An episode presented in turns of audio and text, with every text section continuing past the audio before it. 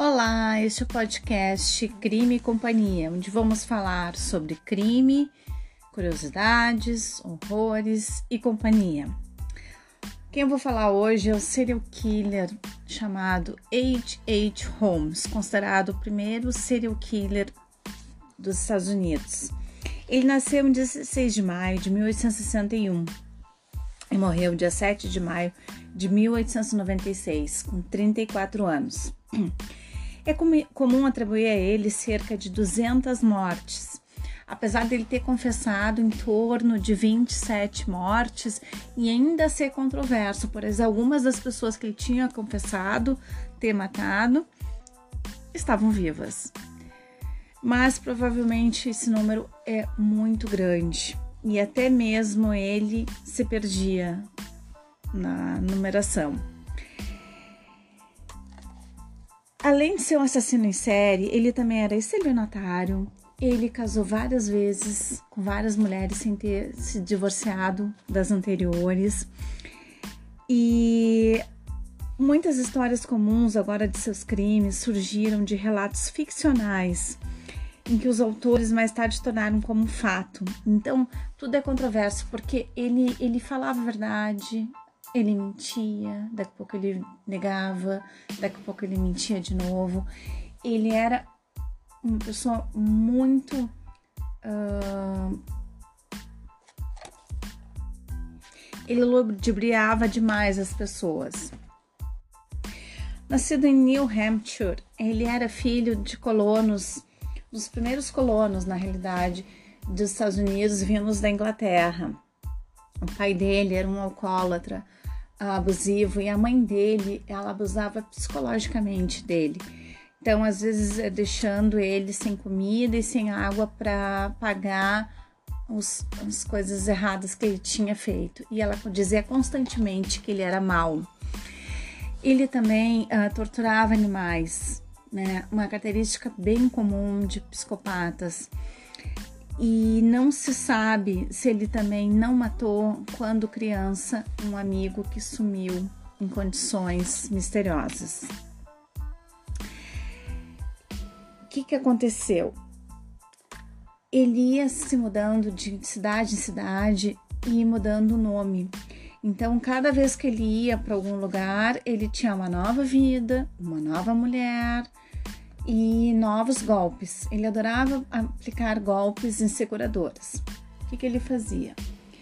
Ele estudou no departamento de cirurgia e se formou médico e aprendeu com o professor toda a arte de secação de cadáveres. Então ele roubava os cadáveres tanto da faculdade quanto dos cemitérios. Ele desfigurava e fazia apólices de seguro e se apresentava como o beneficiário daquela pessoa para receber os seguros. E com isso ele deu vários golpes em seguradoras. Então ele ia se mudando e aplicando novos golpes. Depois de mudar de várias cidades, por várias cidades e com vários nomes, já com o nome dele de H.H. Holmes, que não é o nome que ele nasceu, pois o nome que ele nasceu era Herman Webster Mudgett.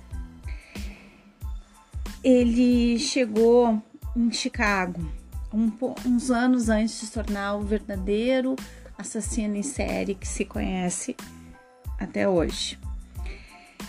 Ele trabalhava numa farmácia cujo dono era um homem chamado Holton, que estava morrendo de câncer. Depois que ele faleceu, ele comprou a farmácia da viúva do dono, mas na realidade ele não pagava. Ele dizia que ia pagar a parte dele da farmácia, nunca pagava ela. E ela, incomodada, né, ela um, contratou um advogado para cobrar dele. E ela sumiu misteriosamente. Ele então dizia para todo mundo que ela tinha voltado para a cidade dela e que tinha vendido a farmácia para ele. Com a viúva fora do caminho, ele, além da farmácia, começou a construir um edifício grande que viria a ser um hotel, teoricamente. A construção do hotel já era estranha por si só, uma vez que Holmes contratou e demitiu várias construtoras, desculpem, enquanto o edifício era edificado. Na realidade, os uh, empregados iam sumindo misteriosamente também e, e, e recolocados outros no lugar, porque ele não queria que ninguém conhecesse a verdadeira construção daquele hotel. Quando ele finalmente ficou pronto, ele fez do andar térreo a farmácia, que a essa altura já era dele, e, e nomeou o hotel como o lugar, né, como o hotel da Feira Nacional. Por quê? Ia acontecer uma feira nacional em Chicago sobre a comemoração de 400 anos da vinda de Colombo às Américas. Na realidade, era uma exposição universal em 1893 em Chicago, que era uma cidade que estava em ascensão. A exibição contou com exposições incríveis, incluindo o primeiro automóvel movido a gasolina nos Estados Unidos e o quadriciclo Daimler, e também uma estátua de Vênus de Milo feita de chocolate. A estrutura era feia e grande, ela ele tinha 100 quartos, se estendia então por quase um quarteirão. O primeiro andar era um bloco inteiro de fachadas de lojas, das quais ele poderia alugar para uma enxurrada de novos negócios. Já o terceiro andar, ele tinha os apartamentos para essa população toda que estava chegando então para a feira, né? E que se tornariam a grande maioria então vítimas dele. Alguns dos quartos eles tinham paredes com divisórias falsas, já outros tinham cinco portas, sendo que algumas davam de cara com uma parede de tijolos. Muitos dos recintos se escondiam embaixo das tábuas do assoalho, uma tubulação que levava os corpos até o porão, onde ele dissecava, queimava e esfolava suas vítimas. Embora a mansão não tivesse nenhuma aparência convidativa, as vítimas entravam lá por vontade própria muitas vezes eram funcionários. O que, que acontecia? Ele conhecia principalmente as mulheres, ele oferecia trabalharem como assistentes dele na farmácia que ele estava precisando e ainda oferecia uma estadia num valor bem irrisório. Então as mulheres começavam a trabalhar para ele. Ele era muito encantador, ele estava sempre vestido na moda, ele tinha um, um papo, ele era contagiante, uma, um super carisma. E ele envolvia as mulheres e dizia exatamente o que elas queriam ouvir, elas se apaixonavam. E, de acordo com as necessidades dele, ele ou mantinha por um tempo ou se descartava delas. Muitas ele mandava entrar num cofre para pegar papéis dele e era um cofre hermeticamente fechado. Então, quando elas entravam naquele cofre, ele trancava a porta e deixava elas morrerem ali de inanição, uh, sem água, sem ar, gritando por ajuda. E ele se excitava sexualmente com aquela agonia daquelas mulheres. Então, ele teve vários assistentes que ele matou assim, porque ele mantinha uma a, a esposa que ele mais amou né, num, nos arredores de Chicago, que se chamava Mirta, teve uma filha dele, e então era ali que ele mantinha ela, alegando que ela não poderia morar no hotel por atrapalhar os negócios, então ali ele vendia uh, esses cadáveres que depois dessas vítimas do hotel, ele vendia uh, esqueletos, ele tinha um comparsa que ajudava ele a retirar a pele né? E deixar os esqueletos articulados, onde ele vendia. E com isso ele mandava o dinheiro lá para a família dele, né? Com a Mirta, uma das esposas, uh, nos arredores de Chicago.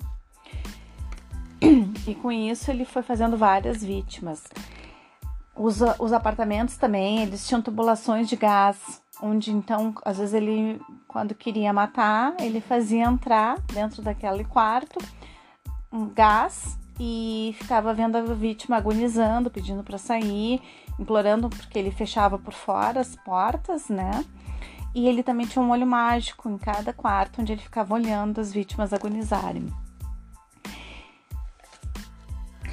Uma delas era uma órfã que era uma herdeira de propriedades no Texas e ele conseguiu fazer ela ser assistente dele, morar com ele e fazer uma pólice de seguro no nome dele, passando todas as propriedades para ela. na realidade, ele casou com ela e pediu para ela fazer isso. E foi um casamento às pressas, muito rápido, onde ela já passou todas as propriedades, né, pro nome dele.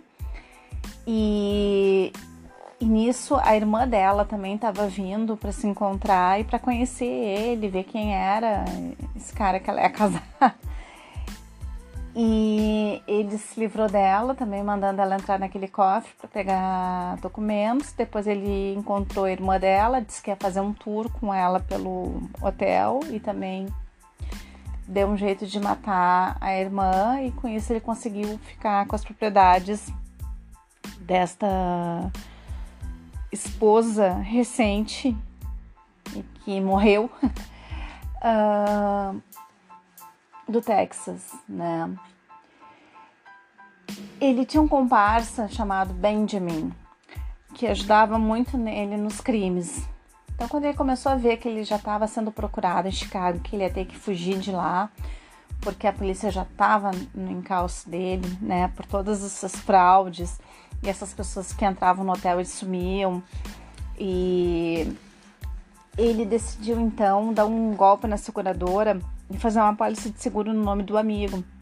E, com, convenceu o amigo e a esposa dele que eles iriam usar um outro cadáver, né, simulando que seria o amigo para receber o seguro. E ele se foi para outra cidade com esse amigo e na realidade ele decidiu matar o amigo para pegar o seguro. E por algum motivo, as, os filhos, da, três filhos desse amigo foram parar com ele. E a esposa foi atrás, né, querendo saber onde é que estavam os filhos e o marido. E ele começou a dizer que o marido tinha ido embora com as crianças, né? Mas na realidade ele tinha matado o marido e os filhos. E ela começou a questionar ele, querendo saber onde é que estava o marido. Então começaram então as, as buscas, aí acharam o corpo do menino, depois acharam o corpo das duas meninas, os corpos. E foi através destas mortes que ele foi pego. E então começou um julgamento, né? Um julgamento de mais ou menos sete dias, onde os dois advogados dele pediram para sair. Aí ele decidiu ser o próprio advogado dele, mas ele falou coisas que não podia na, no julgamento e, e, também mentia demais, então ele também foi deposto como o próprio advogado.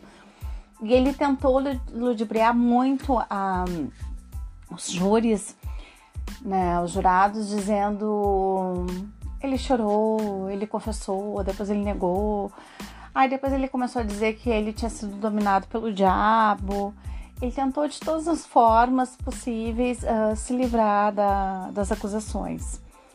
E quando ele viu que ele ia ser condenado, como ele foi, né? O júri uh, condenou ele como culpado, a forca.